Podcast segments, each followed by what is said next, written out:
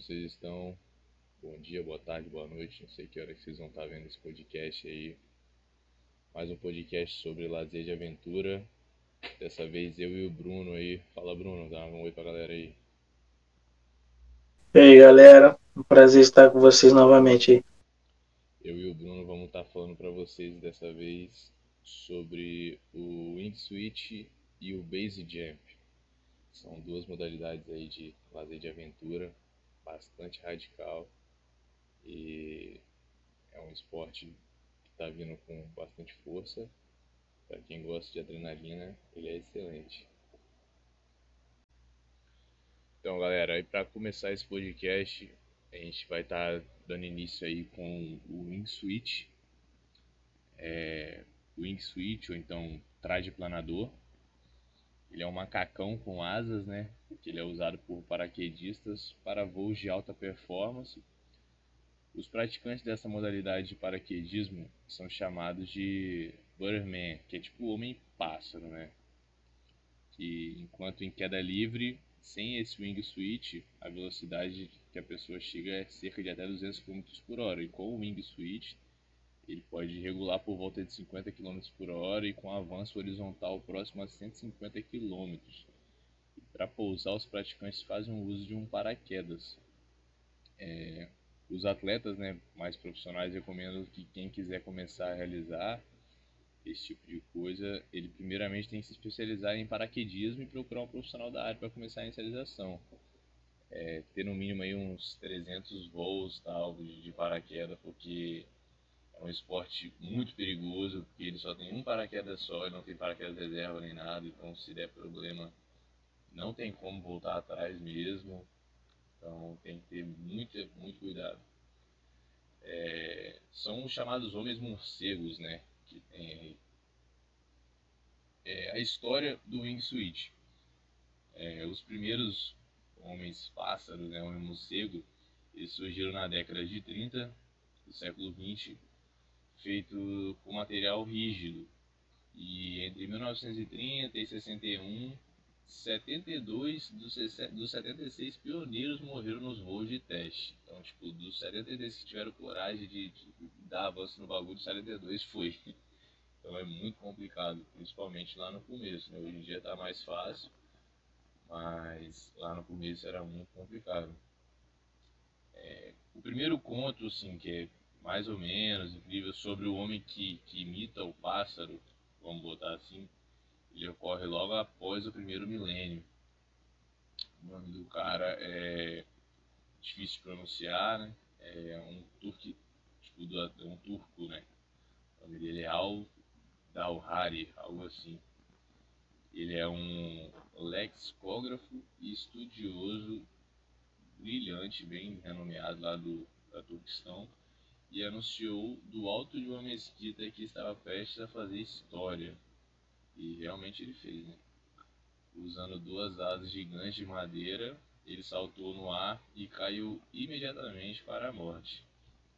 Em algum momento do século XII, um turco decidiu pular do topo de uma torre usando uma vestimenta branca pregueada e volumosa. A história se tornou amplamente conhecida no mundo ocidental graças a Richard Knollys, um historiador do século. É... Ele escreveu assim, né, meio que por alto, um corcel que monta no alto, aí meio que virou uma fábula, mas na verdade foi uma história real, né? Caiu de cabeça para baixo com tal violência que quebrou e tal, suas armas de pernas, que falou que não deu, não deu certo esse salto do cara. E daí que essas palavras desencadearam uma onda de empreendimentos europeus em voo humano que duraria séculos, né? Foi daí que tudo começou. Um cara que tentou fazer algo, mas não deu certo, felizmente veio a óbito. E o negócio ficou mais, mais assim, tiveram mais vontade de pesquisar a fundo e fazer algo a fundo sobre isso. É, tanto aí os europeus, né, ficaram empreenderam nessa, nessa onda aí. E quando foi que um alfaiate austríaco chamado Franz Reich, ele desceu da Torre Eiffel em 1912 vestindo algo como um sobretudo feito para um rinoceronte. A era das quedas sem cobertura de altura estacionárias chegou ao fim. Foi esse momento mesmo, desse mesmo ano, que um capitão do exército dos Estados Unidos chamado Albert Berry deu o primeiro salto de avião com paraquedas. O Barrett chegou a sobreviver. O Franz, que pulou da torre, não conseguiu também sobreviver. É, em 1930, os primeiros homens pássaros reais surgiram, né? E na história do paraquedismo, sempre existiram aqueles homens e mulheres corajosos que desafiavam os limites e experimentavam objetivos que a maioria considerava inatingível, eram considerados como os loucos e etc. Né? E no início do salto em queda livre, ninguém sabia como controlar o corpo em queda livre. A ideia original das asas era controlar e estabilizar o paraquedista durante o mergulho, né? que era em direção à Terra. E os primeiros pioneiros do Wing Flying, que foi antes do, do Wing Switch, eles construíram suas asas de madeira, metal e lona. Eles foram os pioneiros dessa galera aí dos homens pássaros, homens circo. Foram os primeiros que começou a dar certo. Para dar show ao seu público, eles costumavam abrir muito baixo para quedas. É... E o que em muitos casos acaba gerando em óbito, né? Acabou gerando óbito porque não, não deu muito certo assim, eles abrirem muito baixo para queda. E os mais famosos da, dessa primeira geração foi Clinson, Rudolph e Harry Hard. O Klein foi o mais famoso de muitos shows jumpers americanos, né? Ele construiu suas asas de morcego de lona e usou hastes de metal para apoiá-los. Ele também construiu uma asa de lona entre as pernas. O Klein morreu em um show de jump em Villa na França, em 25 de abril de 37 quando falhou, né? Essa, essa, esse paraquedas dele falhou e não abriu. Ele desdobrou sua reserva, mas ela ficou do defeito e não abriu. Aí acabou gerando óbito para ele, mas ele foi um dos mais famosos na época, que estava dando certo. E além disso, muitos outros shows do, do, dos caras americanos lá, que foi os que começaram a dar certo, usaram os Wing Swings para impulsionar seus shows, né? entre ele, Mano Morgan e Tommy Boyd. Ele foi o principal paraquedista britânico dos anos 30. Quando ele experimentou o wing switch pela primeira vez, ele já era um show jumper já. Ele já pulava muito essas paradas já de tipo que é meio que o o base jump, né, que a gente vai falar depois. Ele fez seu primeiro salto com as asas em 1936 e depois de praticar, ele conseguiu cair estável e realizar algumas voltas e movimentos horizontais em queda livre. Com as asas né, semi-rígidas feitas de madeira e linho, não tinha muita, muita movimentação. Ela foi projetada de forma que permitia ele liberar-se ela antes de puxar a corda. Então ele se livrava daquele material antes de puxar o paraquedas. Ele deu nove saltos com as suas asas foi um dos poucos homens a sobreviver esse jogo aí de Homem-Pássaro. E ele morreu em 2000 de doença. Foi, morreu aos 97 anos, o Harry Hard. Foi um dos, dos caras que foi, mais se deu bem nessa, nessa questão. E em 2007, usando o Wing Switch, o paraquedista brasileiro Luiz Cune, ele saltou de um helicóptero sobre o Corcovado, poucos metros acima da estátua do Cristo Redentor, ele raspou o traje na montanha, rasgando assim o Switch, mas apesar disso ele conseguiu manter o voo e pousar ileso. Graças a Deus deu tudo certo nesse salto dele aí do primeiro brasileiro a pular. É, o Wing Switch ele é um, uma prática né, que é uma prática radical de lazer de aventura, mas ele não tem como praticar em duas pessoas, tem que ser uma, a própria pessoa fazendo o experimento mas é algo muito legal. E os materiais assim, né, que decidiramos é o Wing Pack, que é um tipo de macacão que ele, é chamado, né, de Wing Pack, que ele é uma asa rígida de fibra de carbono. Este modelo entre a asa delta e o wing switch. Ele pode chegar a ter uma eficiência de 6 permitindo carregar oxigênio e outros materiais se der algum problema. E em 31 de julho de 2003, o austríaco Félix saltou de uma altura de 39 mil metros e conseguiu atravessar em 14 minutos o Canal da Mancha, percorrendo mais de 35 quilômetros. Em 2006, uma empresa alemã lançou o modelo Griffon, que é um modelo de minipack feito exclusivamente para as forças de operações especiais, né? o pessoal do, do, do exército mesmo, que utilizam, vão começar a utilizar, já começaram na verdade a utilizar esse tipo de voo. E a gente tem o futuro né, desses wingsuit, né? Que o próximo passo nessa evolução deles é o desenvolvimento de modelos capazes de realizar o pouso sem o auxílio de, de paraquedas, né? Porque um grande motivo da, de ocorrer as fatalidades que vem a morte do, do, do praticante é que ele só pode ir com um paraquedas reserva e isso, se o paraquedas não abrir, não tem o que fazer. Então eles estão querendo desenvolver esse novo tipo que não precisa de paraquedas, ele consegue controlar a queda e a velocidade até chegar no final. Eles estão fazendo uns testes né, com alguns entusiastas do projeto, que é o americano Jeb Collis e o brasileiro do Scania, que a gente colocou de 2007, mais conhecido como Luiz Scania. E em 23 de maio de 2012, o britânico Gary Conner conseguiu realizar pela primeira vez o salto sem paraquedas, usando a wingsuit especialmente projetada e aterrizando sobre uma pilha de caixas de papelão que amorteceram o impacto, mas não era um, um tipo de, de, de voo ainda que pode ser feito em qualquer lugar e tal, porque ainda não está 100% certo.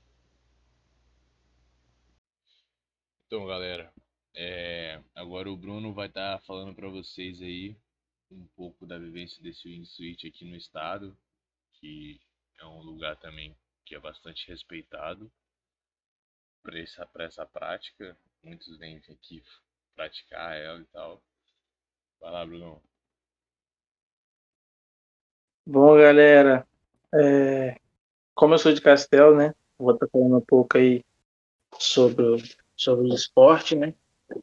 e começar falando sobre que Castelo, né? Começou mais uma vez provou, né? Ser eclético no assunto esporte de aventura no ano de 2012, é, trazendo mais essa novidade para o estado e se tornando aí também uma referência, né? Que foi um evento chamado World Wing Suite Race, que foi na Pedra da Onça, que fica localizada no interior de Castelo, num lugar chamado Sombra da Tarde. É, fica nas proximidades mesmo de Castelo, próximo à Estrela do Norte, para quem conhece aí, é, na zona rural. E nesse evento reuniu os melhores praticantes né, de base jump do planeta que participaram do evento, bem bacana. É uma pena ter sido o primeiro e único evento, né? porque logo dois anos após o evento ocorreu uma fatalidade aí, que foi o óbito de um piloto chamado Keds e Skedv, não sei falar direito esse nome, né? E é um piloto de São Paulo, né? Que morreu após saltar de Castelo. Ele estava aí com um grupo de amigos de São Paulo, né? E ao saltar, ele acabou colidindo em uma árvore e caiu em queda livre. É, ele, é, ele era bastante conhecido mundialmente, né? E ele morreu após saltar do distrito de Estrela do Norte. E na modalidade, o atleta usa um tipo de macacão, né? Para os voos de alta performance. E ele estava no grupo de amigos de São Paulo. E de acordo com o presidente da Associação de Livre de Castelo, é, Domingos Agnaldo, o nome dele, né? Ele soube do acidente por meio das redes sociais. Ele era um piloto bem conhecido, né, nacionalmente, os saltos de base jump em áreas abertas e grandes centros urbanos. Segundo o Serviço Médico Legal de Cachoeira de Itapemirim, o corpo ficou bastante deformado, né? E o o paraquedas reserva não, não abriu e acabou indo a óbito aí.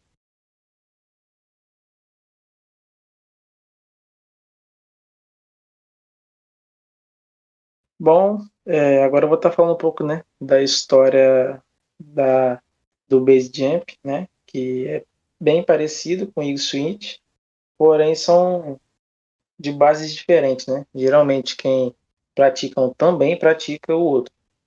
E os relatos de existência do paraquedas existem há muitos anos, né? E ele começou a ser utilizado pelos militares na época da Primeira e Segunda Guerra Mundial. E com o passar dos anos se tornou um esporte de aventura, né?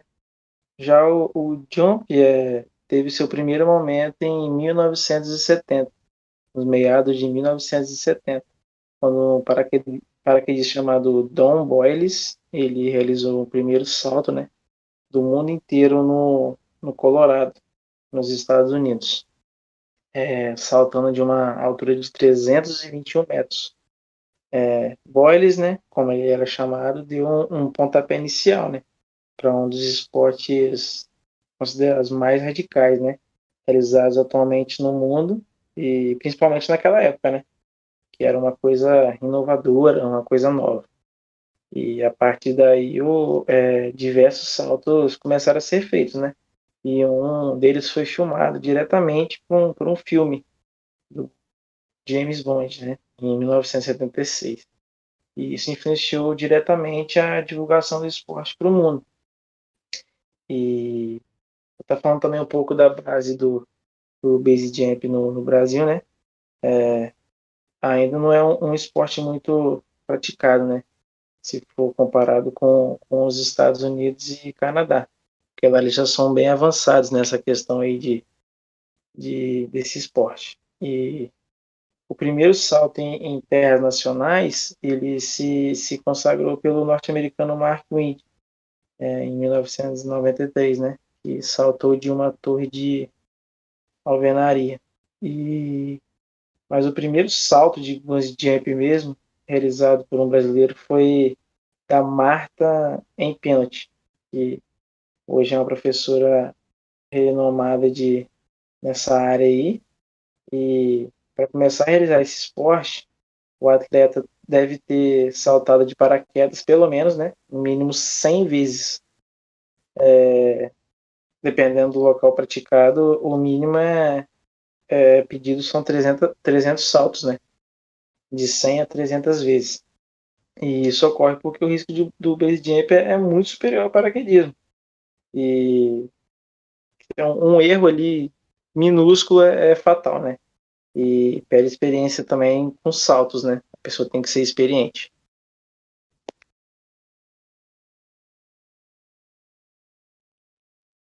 Inclusive um, um brasileiro muito famoso dessa prática de tanto o wingsuit quanto o base jump é o Fernando Brito, né? Que ele veio até a falecer praticando a, a modalidade. O Fernando Brito ele já veio aqui no estado do Espírito Santo, ele pulou na terceira ponte lá, saiu nos jornais e tal e tudo. Ele morreu com 42 anos, né? Ele já veio aqui no estado, inclusive já pulou lá onde o, o Bruno falou, lá em Castelo também, com o Wing Switch. E a terceira ponte foi como base jump, né? As duas modalidades são bem parecidas, como o Bruno falou também, que a diferença é que uma é mais o paraquedas mesmo e a outra é meio que se homem pássaro. A pessoa vai voando com as asas e tal. Esse Fernando Brito ele era um, um pioneiro também aqui, fazia muito salto e tal. Infelizmente veio a falecer lá na Gávea, no, no, Rio de Janeiro. Tem bastante vídeo legal no YouTube também sobre, sobre esse tipo de, de esporte. Recomendo vocês a darem uma olhada. Pode pesquisar lá o Wingsuit Fernando, Fernando Brito, Rio de Janeiro. Os voos, os voos são muito top. Esse pra, que ele ia falecer, ele já tinha feito outras vezes. É, dessa pedra da Gávea, que ele pula de lá e aí vai passando sobre a mata e, e cai lá na praia. É, é, muito top esse tipo de vídeo. Eu particularmente acho que não teria coragem, não sei o Bruno, se teria coragem Bruno, de fazer esse tipo de, de esporte aí. Ah, eu tenho, não, nem de altura eu gosto, velho. Não, não tem coragem, não. É, é um esporte radical para quem curte adrenalina mesmo. E tá aí. Quem recomendo para quem quiser, só vai ter que ter um, uns, uns saltos antes aí, tem que fazer uns cursos de paraquedismo, porque como a gente falou, é um esporte individual. Mas é um lazer de aventura aí que a galera curte muito, é um esporte radical. É, o nosso podcast vai ficando por aqui. Bruno, tem mais alguma coisa aí para falar? Não, não, só isso mesmo. Acho que ficou bem esclarecido. E pra galera que a gente quis passar isso. Então é isso, galera. Mais um podcast para vocês informativo aí.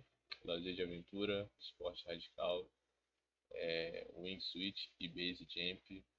A gente vai ficando por aqui e até a próxima.